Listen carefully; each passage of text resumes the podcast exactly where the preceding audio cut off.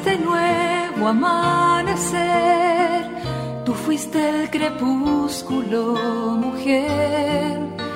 Tú sí fue la respuesta con que el hombre Dios pudo nacer.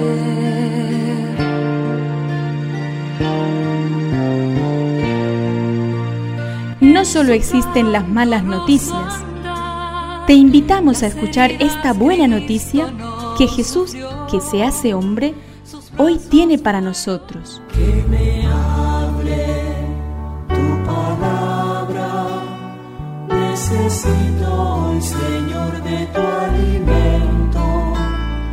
Hoy en todo el mundo se escuchará esta palabra. Lucas 1 del 57 al 66. Cuando llegó el tiempo en que Isabel debía de ser mamá, dio a luz un hijo. Al enterarse sus vecinos y parientes de la gran misericordia con que Dios la había tratado, se alegraron con ella. A los ocho días se reunieron para circuncidar al niño y querían llamarlo Zacarías, como su padre. Pero la madre dijo, no, debe llamarse Juan. Ellos le decían, no hay nadie en tu casa que lleve ese nombre. Entonces preguntaron por señas al padre qué nombre quería que le pusiesen. Este pidió una pizarra y escribió, su nombre es Juan. Todos quedaron admirados y en ese mismo momento Zacarías recuperó el alba y comenzó a alabar a Dios.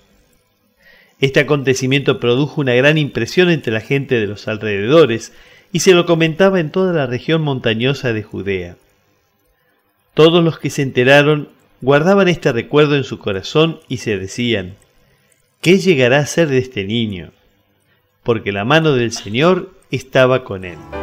Que me aliente tu espíritu, necesito que me llene este valor.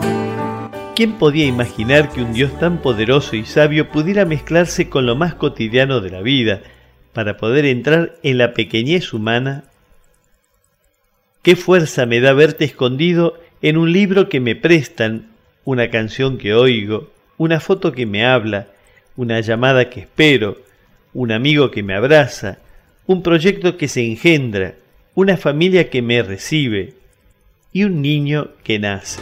Madre del mundo, virgen, paciente, tímida, umbral que abres paso al cielo. Es una contribución de la parroquia catedral para este tiempo en el que Dios visita a su pueblo.